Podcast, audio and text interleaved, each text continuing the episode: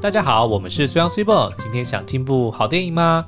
啊，那最近呢，呃，我们觉得最好看的一部院线片，应该就是皮克斯的新作品《灵魂急转弯》So，。呃，我们觉得它不只是制作非常的精良哦，它里面也有非常多的这个人生的哲学，呃，跟一些还蛮不错的一些道理哦，尤其是让我们去思考说，诶，那到底生命的意义是什么东西哦，以及所谓的火花 spark 是什么东西？我们之前呢也聊了几集，然后在 YouTube 上面也做过两支影片哦，反应都不错。呃，但是如果你是这个皮克斯长期以来的这个影迷的话，粉丝的话，你应该会觉得说，诶，灵魂急转弯好像跟之前的另外一部片脑筋急转弯很像。那如果你有这样的想法的话呢，并没有错，因为他们可以说的是上是同门师兄弟。因为是出自于同一位编导 P Doctor，然后呢，你可以从当然中文的译名是因为同一个编导的关系哦，所以他们翻译的很像。但是我们觉得呢，他在整个这个设计跟他的这个呃陈述的方式呢，其实脉络非常的相像。所以我们今天就想要来聊一下这一部呃脑筋急转弯，然后我们也在 YouTube 上面帮他呃纳入了我们所谓的人生一片清单的这个单元里面，帮他制作了一支影评。那新来的朋友们可能不太知道人生一片是什么东西。好，遗就是那个遗落，遗落的那个遗。嗯，然后其实意思就是说，在死之前，我们觉得一定要看的电影清单，嗯，就跟人生遗愿清单有异曲同工之妙。对，因为我们之前不是有聊过一部片叫做《The Bucket List》。呃，一路玩到挂，那它里面就有讲说，呃，人在死之前一定要做的事情哦，那一个就叫做人生的遗愿清单哦。那所以我们就从中得到了一些灵感，说，诶，那如果人死之前一定要做的事情叫做遗愿的话，那死之前一定要看的，那就叫做遗片喽。所以我们就在 YouTube 上面成立了一个这个人生一片清单，目前应该已经更新到四十集了。是，所以最新的就是脑筋急转弯，然后里面有蛮多蛮深的解析，比如说像蛮深的解析。干嘛干嘛害羞？因为我怕会有人讲说你们就在那边自自夸自擂、自吹自擂，说很深的解析。我们自己觉得很深呐、啊。对对对。还有很多电影啦，就包含什么《白日梦冒险王》啊。嗯诺兰的几部片啊，对啊，对，然后刺激一九九五，嗯嗯，反正就是我们觉得说，呃，这辈子一定要看一遍的好好电影啊。对对，嗯、所以我们在呃，就是推出了这个脑筋急转弯的影片清单，就是这部片的解析之后呢，我们收到了很多的回响，大概有三百多则留言。对，因为我们在这个影片的最后呢，我们就叫大家说，诶，你觉得你的大脑里面呢是由谁哪一个情绪来主控那个你的控制台哦？所以大家的这个留言就非常的踊跃。嗯，当然呢，我们觉得跟抽奖是无关的。但是呢，你现在讲抽奖是说、就是、有点心虚，就是说 要抽奖就要留言。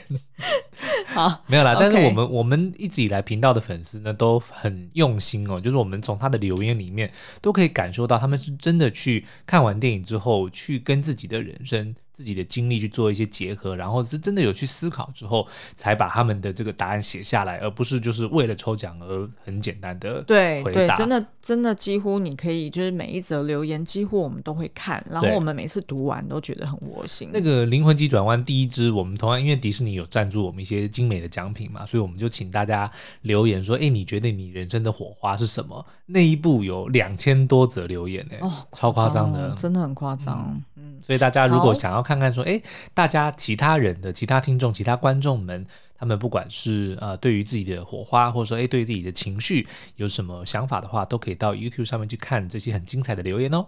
好哦，那我们就在呃今天的节目里面呢，我们会先请苏央大概介绍一下这部电影的故事架构，嗯、然后啊、呃，我这边呢会补充说明一些呃。当初 Pete Docter 他在编导这部作品的时候的一些幕后的秘辛，嗯，然后第三块呢，我们就会来分享一些呃，我们自己从这个三百多则留言里面看到的一些我们很有感的呃有趣或者是特别感同身受的留言，嗯，然后呃也欢迎分享给大家，就是大家可以在 Apple Podcast 里面留言。呃告诉我们，你觉得你的主控台是由谁来控制的？嗯，好哦。嗯、那脑筋急转弯呢？呃，它的英文片名叫做 Inside Out。那 Inside Out 呢，其实它是就是有点翻转的意思哦。可是它英文的片名 Inside 其实就是在讲你的大脑里面的事情，那 Out 就是外显嘛。那所以 Inside Out 它就是在讲，其实有一点点天翻地覆的感觉。那为什么会这样讲呢？它在这个设定里面呢，说每个人的大脑里面呢，其实都是有五种的呃基本的情绪来掌控着。那有快乐的情绪叫做乐乐 Joy，然后呢有这个悠悠 Sadness，有惊惊 Fear，厌厌 Disgust，跟怒怒 Anger。所以这是每个人的脑袋里面都有这五种情绪，包含动物狗或猫啊。它那个片尾的彩蛋还蛮有趣的。嗯嗯。好，Anyway，那当然电影的女主角呢是一个十一岁的女孩，叫做 Riley。那他原本他本身的个性就非常的乐天哦，然后很开朗，也是父母的开心果，所以可想而知呢，一直以来他大脑里面都是由乐乐作为主导的哦，那其他的情绪就是比较像是辅助的概念呢、啊。嗯，所以 Riley 一直以来就是表现出来非常活泼，然后非常快乐、非常乐观的一个女孩子哦。那但是呢，他爸爸因为这个工作的需要哦，他们就举家从这个明尼苏达州要搬去旧金山。呃，那在这个过程里面呢，当然旅程里面也留下了一些还不错的回忆哦。可是当他到了这个旧金山之后，从一开始看到房子的外表到进去，以及这个种种的问题，比如说家具底类。或者说他们的这个房屋况很糟糕，都让这个 Riley 呢开始觉得，哎，心情变得蛮郁闷的。加上他开始想他的这个旧家的，不管是朋友或者是环境哦，都让他的这个心情慢慢变得郁闷。那在同时，在他的这个大脑里面呢，我们也看到悠悠这个情绪呢，突然就变得蛮主动的。就他本来只是在角落很静静的、乖乖的，就蛮听话的。可是突然不知道为什么，他就会不由自主的，他说他就会想要去碰那些记忆球。所以呢，反正就是让呃 Riley 呢的开始变得更多愁善感。嗯，然后呢，当然乐乐就觉得说不行啊，你这样子会破坏 Riley 的这个人格，或者把他这个。让他在这个形象，或者说他在学校里面的这种表现，就会变得很不讨人喜欢。对，所以他们就发生了一些争执哦，导致呢乐乐跟悠悠这两个情绪，就突然的从大脑的总部里面就被吸被吸出去了。也就是说，Riley 的脑袋里面突然就失去了这两种情绪。那当然你可以想象，就导致他整个人变得很不协调，或者说阴阳怪气、阴阳怪气的。所以。电影就是在讲，呃，这两个情绪，乐乐跟悠悠要怎么样赶快要回到这个大脑总部，在这个 Riley 整个人格崩溃之前呢，要赶回总部去拯救一切的过程。嗯，那其实我那时候在呃，就是撰写这个影片的时候，呃，我就做了一些研究，然后才发现说，原来呢，这个故事呃一开始的缘起其实就是 Pig Doctor 哦、呃，他根据他自己个人的亲身经历去撰写出来这个故事。那他呢自己跟 Riley 其实很像，他们两个都是在明尼苏达州长大，嗯，然后呃，Pig Doctor 他小时候就特别的害羞。然后很容易就是在人际交往上面就很容易会尴尬。你不觉得他其实外表长得有点像晶晶吗？很像。然后我跟你说，我觉得实在是那个晶晶的原型可能就是他，嗯、因为他其实在那个呃《New York Times》里面的访谈，他其实有提到说，他小时候其实就是以晶晶作为主导哦，他就是很容易对外界感到很恐惧，对，然后很恐慌。然后嗯，他其实呢就是。呃，从小到大，他都一直很希望能够活在自己的世界里面，嗯、尤其是譬如说，他就特别想要自己建一个树屋，对，所以他还会在他的房间里面特别去呃做一些 decorations，然后让自己活在这个世界里面，然后自己安安静静的学画画。嗯，但事实上呢，他有两个姐妹，然后跟他的爸爸还有应该是妈妈也是，就是其实他们都是。音乐人，嗯哼，然后所以呢，某一年就是在呃跟 Riley 同年，就是十一岁的时候，小学五年级的时候，那时候就是 Pick Doctor 他不得不就是跟着全家一起，嗯、呃，搬到丹麦去住一年，嗯、就是因为他爸爸要去学音乐，对，所以导致呢他。跟他的其他家人比起来，他就特别的格格不入。嗯，因为事实上他本来就不是，他也不是要去那边学音乐的嘛，所以就直接衔接那个一般的正规教育，所以对他来说，他就特别的不适应。嗯，然后一直觉得身边的人都会一直在观察他。在干什么？在针对他，对，然后会 judge 他，呃，穿的衣服、讲的话、做的事，所以他就会觉得他自己变得更加的内向，嗯，然后更加害怕，呃，就是跟人互动。对，没错，所以他其实当初在呃想这个故事，然后跟设定 Riley 的时候，其实就是以他自己作为一个原型，嗯，那后来呢，他为什么是？嗯，就是联想到他童年的这个回忆，是因为在二零零九年的时候，他那时候自己已经有一个女儿，也是十一岁嘛。嗯、然后他就发现，他原本很活泼外向的女儿，在那一年呢，就突然变得很安静又很内向。对，于是他就联想到他自己的童年，然后他就很担心说啊，那这个到底？呃，跟当初小时候的我一样，就是我女儿到底发生了什么事情？嗯、她的大脑里面正在经历什么？就是什么原因导致她原本这么快乐活泼，突然就变得很内向安静？对、嗯、于是呢，他那时候就开始发想那个脑筋急转弯的故事，然后他就呃把这五个情绪呢拟人化，然后就呃同时去。呈现说，就是除了你这些基本的情绪，然后跟你的思绪，譬如说上次呃，苏央有聊到的那个 train of thoughts，嗯，就是你的思绪列车，对，思绪列车，然后跟你记忆的方式，譬如说他们的记忆球会被送到长期的储存区，嗯，然后储长期储存区那边也有 janitor，就是清洁人员，他时不时会去这些东西已经很久没有 recall 了，就直接把它丢进那个，他那个应该叫做。就是遗忘谷吧，对，就一个山谷，就丢进去的东西就会再也想不起来了。对，嗯、然后所以呢，他就呃觉得说，他想要把这个主轴聚焦在就是情绪对于人际关系的影响，因为毕竟这个就是他自己亲身经历过的一段童年嘛。那至于这五个情绪是怎么来的呢？为什么没有别的情绪？对啊。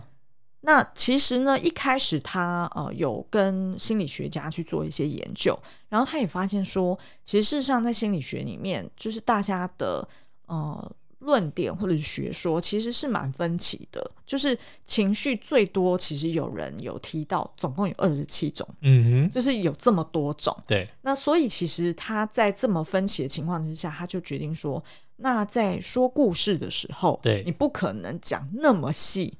或者讲的太复杂，嗯，所以你势必得要去聚焦。对，于是他就去呃找出来这五个是算是比较基本盘的，就是大家平常很容易就看到最常出现的五种情绪。对，然后就是喜怒哀乐。对，对对。可是喜跟乐到底有什么不一样？哦，就所以就是所以就是怒哀乐惊忧气。哎，我怒就起，好了，反正就是刚刚那五个嘛。对啊，不要在我面前算数。好，然后所以呢，他就呃把这五个给定下来。嗯然后呃，他也觉得说，嗯，就是当他这五个去设计那个角色的原型，因为他必须把它拟人化，对，整个赋予他一个形象，对，整个动画才会看起来更活泼有趣，也会比较容易让孩子们理解。对，所以呢，他就决定说，好，那他这五种情绪，他得要把他们的形象做得很鲜明，就就是五个要非常不同嘛。嗯、然后于是呢，他就先想说，哎，从英文。的就是语言习惯里面去做一些连接，譬如说，呃，英文里面说我很忧郁，忧郁的时候，I feel blue，嗯，那它当然就是悠悠，就是整只就是蓝色的，色的然后并且因为忧伤的时候，通常你会哭泣，嗯，那所以他就把它设计成有一点像是。呃，那个眼泪就是水的，对水的形状，嗯、所以你看他连他的头发也都是很流线型的，是对。然后呢，再就是呃，设计乐乐的时候，他就想说，哎，乐乐是一个充满能量，然后很外显，嗯，很外放。所以呢，他就要像一个 star，对，superstar 的感觉。对啊，常常会看到乐乐就会啊手脚都张开，对，然后再加上他的头，其实就像是一个星星。是，他就是他的头有一个翘起来的，对，然后又会发光。对对对，然后因为他呃，而且他其实在另外一个访谈其实有提到说，他们的团队呢有在这五个角色情绪的。呃身体的轮廓，嗯，加上那个粒子，就是你如果仔细看动画，你会发现他跟呃就是演 Riley 或者他的同学们的时候，其实是很不同的，对，所以你就很。立马就可以分辨出来说，他们不是人，欸、他们对他们不，对对对，嗯、然后所以他这个东西也是在呈现说，就是人的情绪也是某种就是 particles，对，它聚集在一起而产生的一个粒子。放电的一个效应，嗯、所以他就也试图用这样子去呈现，用技术层面去。呈现这件事情，对，所以他他们好像就是为了这件事情，然后也延长了很多就是制作的时间，然后跟当然就是要更多 budget 啦，嗯、因为他得要呈现说，哎，每个人身上都有一点闪闪发光的样子。然后呢，再来就是呃，譬如说呃，他在设计怒怒的时候，对，就还蛮简单的，就是整个人就很像一个，我觉得他很像火山，对，对不对？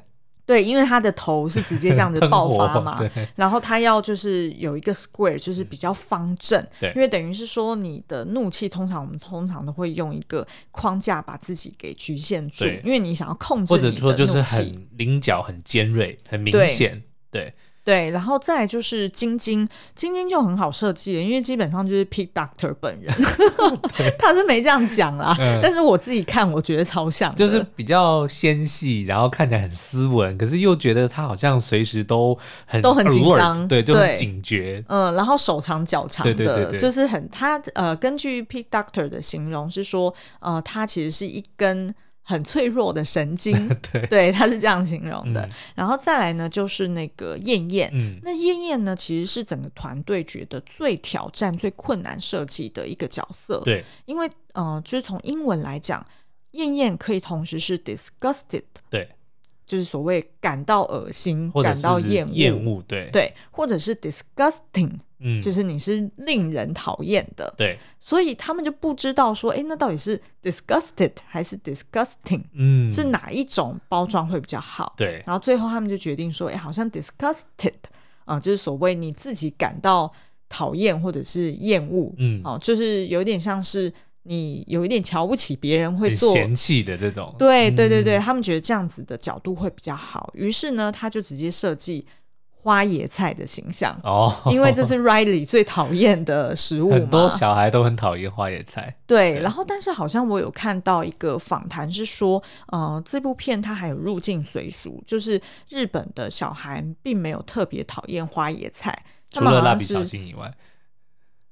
小新，蜡笔小新是不吃花椰菜吗？哦，我不知道哎、欸，好像是是吗？可以可以研究一下。OK，他不吃某一种蔬菜，我忘记是什么了。OK，所以他们还有针对就是日本，就是在日本上映的时候，他们有把那个花椰菜给改掉。但是因为我没有看到实际的版本，嗯、所以我不知道他们是改成什么版本。懂 对，然后呃，所以呢，这五个角色就这样子设计出来。但其实很有趣的一个嗯事实就是，一开始其实他们并没有把。就是他们一开始的那个呃两个冒险的主角其实是乐乐搭配晶晶哦，嗯，并不是搭配悠悠，嗯，哦、呃，原因是因为呢，就是整个团队当然是要考量说，哎，整个商业的呈现或者娱乐效果，你搭配晶晶当然是最讨喜，对，会比较多意外的感觉，对，然后大家也比较能投射，就是通常。大家在大大脑里面常常有很多很恐惧的感受，嗯、所以呢，他们一开始是这样子搭配的。但是后来呢，就是呃，Pick Doctor 他其实已经有做出一个出版出来，然后也有给就是就是他的大老板们去看啦。然后，但是他就觉得说好像少了点什么，他觉得少了一个打动人心的东西，嗯、就是没有那么真实，他觉得太。哦、虽然有趣，可是很难投射自己。对，于是呢，他就陷入了忧郁。真的、哦，这是 Pete Docter 他在呃接受那个 New York Times 的访谈的时候，他是这样讲。对对对，他就讲说，呃，他那一阵子就真的心情特别低落。嗯、然后他在他家散步的时候，他就会开始胡思乱想。对，他就会想说，死定了，我一定会很快就被炒鱿鱼了。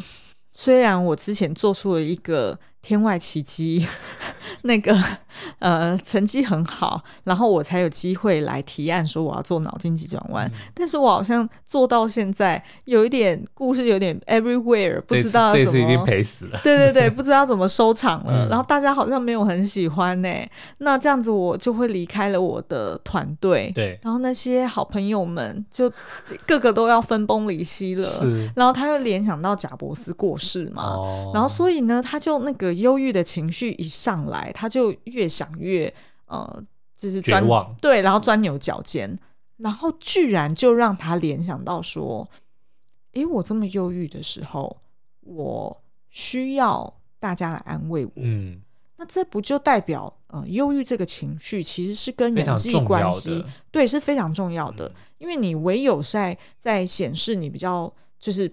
不是快乐的样子的时候，人家才会注意到你嘛。嗯、通常你快乐的时候，人家并不会说特别来关心说，哎，你为什么快乐？就快乐会会传染给别人，没错。但是大家通常就会呃，就只是会接收你的正能量，然后反而会呃有一点点忽略，或者说没有去注意说，哎，那你除了正能量之外，你还有什么想要表达的，嗯、对不对？通常就会被这个情绪给 overwhelmed 了。对，没错，所以呢，他就联想到说，好，那是不是这个晶晶可以把它换成悠悠，嗯，然后呃，让悠悠也是在这整个。呃，journey 里面去理解到自己的重要性，是。因为你看哦，从一开始 Riley 的脑中，当他还是婴儿的时候，其实一开始掌控的是由乐乐，对，然后他就是一个按钮的主控台，不断笑，一直笑，一直笑，对对对对对，然后后来才加入悠悠，但是呢，事实上就是大家都觉得有点排挤悠悠，就觉得说他好像有点带赛，就是 就是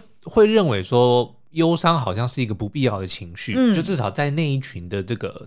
Riley 的大脑里面，他们会这样认为。对，然后所以呃，包含连乐乐都是这样子去告诉悠悠说：“你就待在你的悲伤的小圈圈里面就好了，你不要出来碰任何东西，知道吗？”嗯、所以包含连悠悠他都会有一点自责，就觉得说好像我出来就是会搞砸，那那我干脆不要存在这里好了。对，那这就很像很多呃，比如说我们常常会。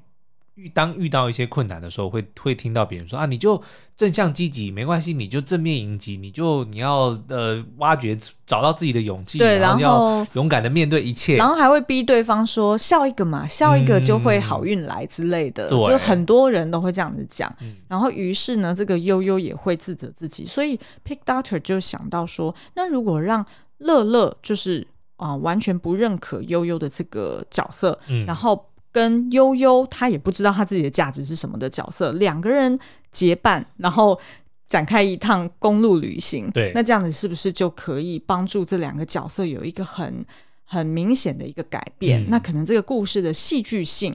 就会出来了，是。于是他就在他的这个忧伤的散步中联想到，就是他要怎么去改编这个啊、呃，他目前的做出来的版本，然后最后的确让这个故事变得很完整。我觉得他不只是呃戏剧性够，而且我觉得他也抓住了就是情绪的核心哦，嗯，就是每一个情绪其实都有它的重要性，就是缺一不可啦。你也不能想象说，如果你今天这个人你是不会生气的。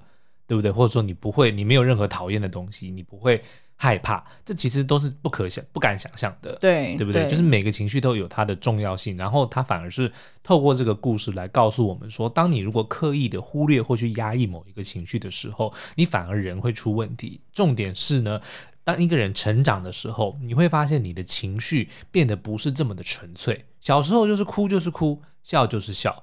但是长大之后，你就会发现说，当你在笑的时候，你可能得要顾及其他也许心情不好的人，对不对？所以你就要去替他们着想。那同样的，当你难过的时候，你可能也要想说，那别人会担心你，所以你也要去克制你自己的情绪。所以就会让我觉得最好的就是说，当他们 Riley 成长之后，会发现他的那些情绪球从原本单一的颜色，比如说快乐就是黄的，呃，忧郁的时候就是蓝的，到变成是五彩缤纷的，就一颗记忆球，同一个记忆里面会夹杂好几种情绪。我觉得这个才是真正成长之后的呃最大的一个转变。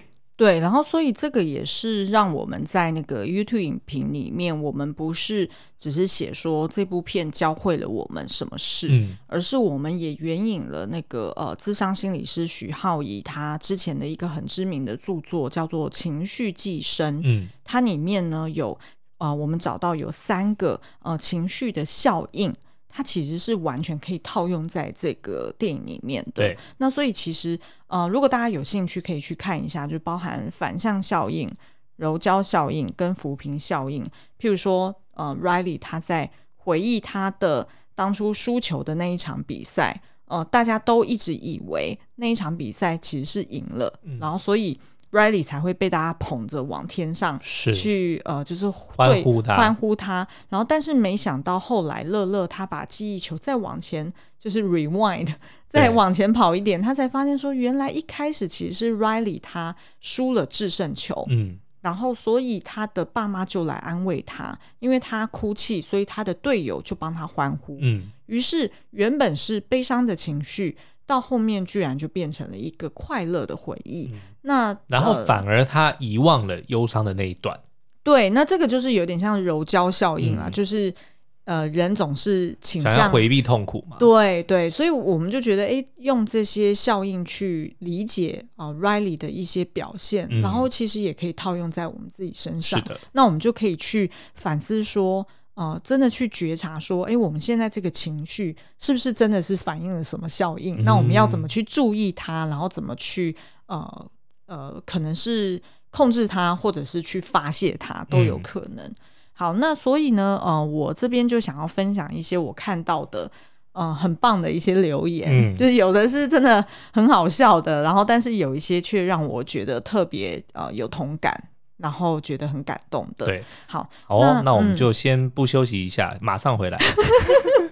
没有，因为今天没有夜配，所以我们直接进 下半段的节目。你也你也太直白了吧？真的吗？今天没有夜配，对啊。好，你这样。这样大家以后听众都会特别注意我们有没有业配，就知道我们生意好不好，对不对？因为现在现在水逆嘛，对不对？我们要 勇敢的接受一切。好，OK，好，嗯、呃，譬如说我有看到有一位叫做廷君，嗯，他的留言呢很有趣哦。他说，呃，他上班时呢，他的主控台就是晶晶、怒怒跟燕燕，对。我觉得跟我一样，哦、我好有画面哦。对，然后他下班时呢，就是乐乐跟悠悠哦，所以他是以上下班作为区分啦，嗯、就是大家轮 shift 有没有，对，也是蛮不错。他搞不好有个班表，对不对？上班时间，然后就你们三个去。对，对 好。然后，但是他也提醒了一个，就是他觉得啊，可能他遇到了一些长辈都没有办法理解负能量的重要性，嗯、也就是所谓。忧伤跟愤怒，或者是厌恶，对，这三个呃，这三个情绪也很重要。是对。好，那还有一个，欸、但是这个我觉得长辈这件事情，我、嗯、我觉得我还蛮想要聊的，就是我们其实也会，不是说长辈他们对于负能量，他们没有没有这么的察觉他们的重要性。其实我觉得不是，嗯，反而是我们自己会去。担心他们会担心我们，而去刻意的隐藏，这就是像我刚刚讲的，哦、对不对？因为比如说我们在工作上面遇到很多的呃挫折或者是一些不愉快的事情的时候，当你回到家的时候，你就会刻意的会想要说，你不要把不好的情绪带回家，嗯，对不对？你反而就是回到家，我就是要让家人们能够感受到快乐，嗯、而不是我之前在工作上面所。受的委屈，嗯，对不对？然后其实这个呢，也有一点点像，呃，就是我们之前有写到的反向效应，嗯，那反向效应就是说，为了要隐藏自己真实的感受。刻意做出相反的情绪反应，嗯、以免不小心泄露了心里的秘密。对，那他其实这种就是一个心理防卫机制的一种啦。那除了像你刚刚提到的这个比较像是呃体贴的一个表现，嗯、但是呢，如果呃压抑了，久而久之的话，它其实也会变成一个嗯防卫机制。哦，就等于是说，譬如说你其实是很担心你的爸妈，对，但是。因为你不想要泄露出你很担心，然后通常你以前表现担心的时候，你会被他刁，嗯、对不对？对，那那或者是他会给你很冷漠的反应，然后你为了要让自己不会再一次受伤，那你宁可就不要表现担心，嗯、你宁可就表现的呃冷漠，对，然后然后用这样子相反的情绪去呃隐藏住，其实你根本是担心他的。嗯、那所以我觉得，我觉得这个真的超常见，是就是尤其是对父母。对，所以我觉得其实这一部电影最、嗯、我我自己最大的 take away，其实反而是情绪本身没有对错，任何情绪都是正常的。但是重点是你必须自己要去觉察你现在的情绪，或者说刚刚讲到的任何的效应，不管是什么柔焦效应或者是反向效应也好，其实都是可以的。你可以为了体贴，或者说你为了发泄。然后你刻意的去做出反向的情绪，这个其实都是 OK 的。可是问题是你自己要知道这件事情，你正在做，你正在做这件事情，嗯、然后你要有多呃，你要有对应的怎么讲举动，嗯，对不对？你不能够就是发泄完然后就就拍拍屁股就就算了，对不对？对，你也要去想说，那你要怎么去呃修补刚刚造成的伤害？所以其实任何的情绪都是可以的，即便是发怒，即便是哭泣，即即便是难过。所有的都是 OK 的，但是自己要能够去觉察，说你现在的情绪是是哪一种。嗯嗯嗯，好哦，那还有呃，我觉得还有另外一个蛮有趣的，就是他说呢，呃。这个是害，我是扇子哦，他的名字。然后他说呢，他觉得是害，我是扇子，不是害，我是扇子。OK 好，他觉得呢，他的主控台是晶晶，嗯，因为他只要一听到手机震动，就会开始哦，不，天要塌下来了，天要塌下来了，天要塌下来了。结果只是游戏通知。对，但是我觉得这个应该就是科技的后遗症吧？哦，对不对？对啊，所以我基本上我是把所有的通知都关掉的，就只留、哦、只留电话。但是我没办法，我我得要留 line 哦，对，对这样才接得到叶配。对，然后我的确会就是会 anticipate 说待会有电话要进来，嗯，而没有办法真正的好好休息。懂。然后尤其是我们的工作又是周末跟周间是没有差的，嗯，所以其实我觉得我也需要有一个完全净空。净空，然后隔绝外界的一个时间。是，那我觉得其实应该大部分的手机，嗯、至少我们现在的 Samsung 的手机，它是有所谓的勿扰功能。我觉得应该大家好好利用一下。嗯，就是设定一段时间，就是到了这个时候，所有的通知都会都不会响，都不会进来，除了闹钟以外。嗯、我觉得它是一个还蛮贴心的。其实也是希望说大家可以替自己保留一段时间，是不被外界打扰，然后就会调动你本来已经。已经很平静的心情，对对对对对对，好。然后呃，还有一个张一等哈，他说他觉得呢，他五种情绪应该都是轮流做主控台吧，因为呢，就是看现在外面呃受到什么样的刺激，就会由谁来主导。但是呢，如果有什么状况要做决策的话呢，他们就会呃一起召唤出来真正的老大，就是他自己啦。嗯、他他认为他自己会是那种真正可以就是把情绪拉开，然后他来做用理智来判断，对他来做决定的人。嗯、然后譬如说呢，我觉得他这个举例实在太有趣了。他说，像我刚刚去买鸡肉饭的时候呢，就发现老板居然没有戴口罩，然后再给我准备餐点，怒怒就一直盯着他看。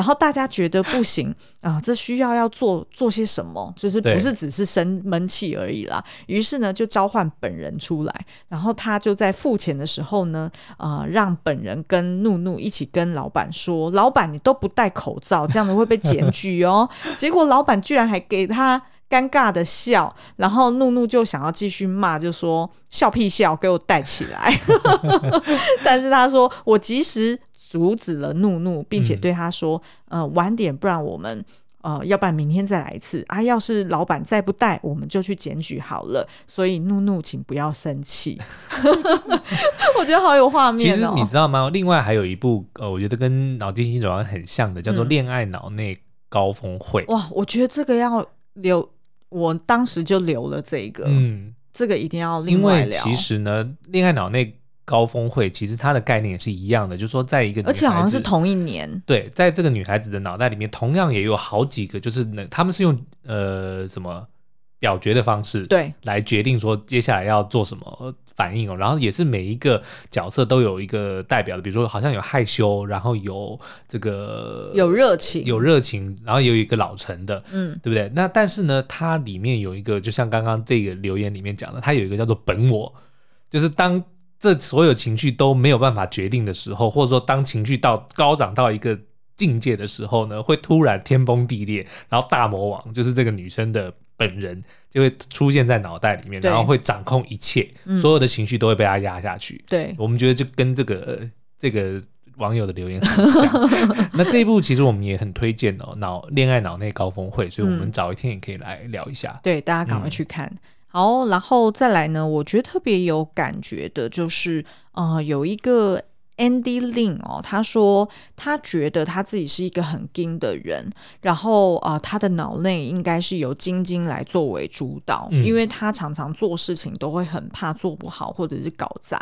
那其实事实上结果出来的时候没有那么糟糕，那就后面都会想说自己当初到底是在紧紧张什么？嗯、我觉得我应该就跟他很像哎、就每次我在录 Podcast 的时候，我都会觉得说哦，今天状况不好。就是觉得也不好笑，也没有什么，就是聊的东西也没有很有营养。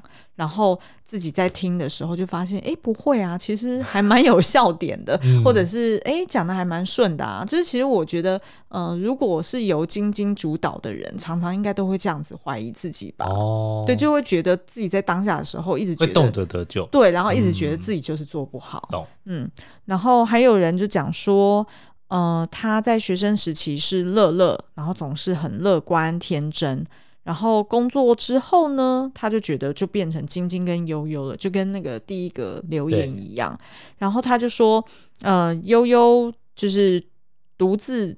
主控了一些时间，然后状态可能不是很好，然后大家就打了一场架，然后就描述了很多剧情这样子。那他其实是在讲说，当他现在要进入结婚阶段了，他觉得还是很很多晶晶在主控，但是呢，乐乐也会努力。嗯、那我觉得这个就是呃，不同的人生阶段的确都是由呃，就是不同的情绪可能会出现的频率会比较高一些，嗯。好，那我很好奇，苏央你自己是？我应该是乐乐，然后怒怒这两个应该是主控。对，但是很冲突。对，但是我觉得乐乐应该还是偏多啦，就怒怒会突然进来，嗯、然后但是很快就走了。对对，怒怒很容易累，就我的怒怒很容易累，他进来发泄一下，然后就啊，我要去休息了。因为的确，我很多的时候就是很容易会有一些不满的情绪，可是当我如果发泄完之后，我可以瞬间的就 OK 了。那我问你哦，那你通常接手怒怒的是谁？嗯、是乐乐吗？我觉得接手接手怒怒的应该是晶晶，就想说 shit，我刚刚是是是怎么了？我刚刚怎么可以这样子 就这样子发泄我的情绪？我非常，我非常有感觉，嗯、我觉得就是这样。对，而且你的怒怒真的是很不负责任哦，就基本上他就是想怎样就怎样。但是你看电影里面的怒怒就是这样啊，每一次你看他不是做了一些什么，闯了一些祸以后，然后就就拍拍屁股就走了。对啊，对不对？就完全没有在收拾。所以我觉得这他们这个设计应该也是真的有研究过。心理的，就是一些，就是根据一些科学根据，就是怒气来的时候，真的是就那一瞬间的情绪，可是退了之后就没有了。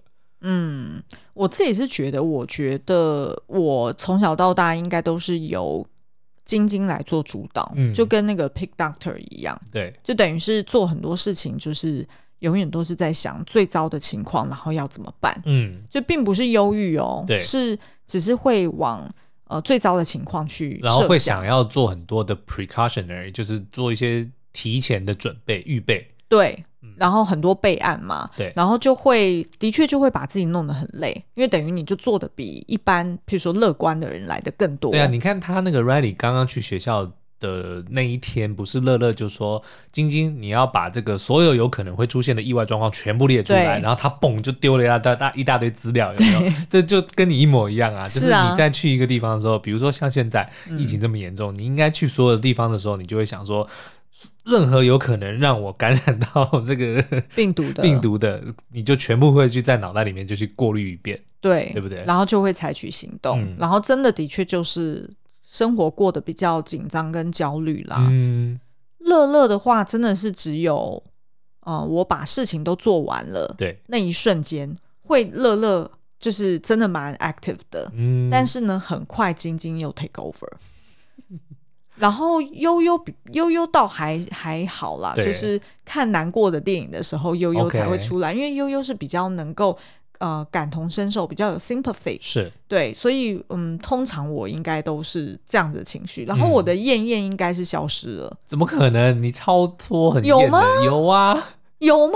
尤其是我说。这个好不好看？哦，对对对对对对对对艳，燕燕只有在我跟我老公相处的时候才会出现，因为我们老公做什么事情他都觉得 what the 对，真的好哇！居然就是一下又聊到四十分钟，因为其实我这边截取了非常多的留言，还有很多是很感人的耶，嗯、可惜没有时间聊。对啊，不然我们就呃看看呃 podcast 的听众朋友，就说你也欢迎可以到我们的这个 Apple Podcast 五星留言来告诉。我。我说：“哎，你觉得你自己的脑袋里面是有哪一个情绪，呃，来控制这个主控台哦？然后，或是说，哎，你还想听我们聊更多，不管是自己的，或者是我们在 YouTube 上面网友的留言，来分享他们自己的经验的话，也欢迎到 Apple 上面五星留言告诉我们哦。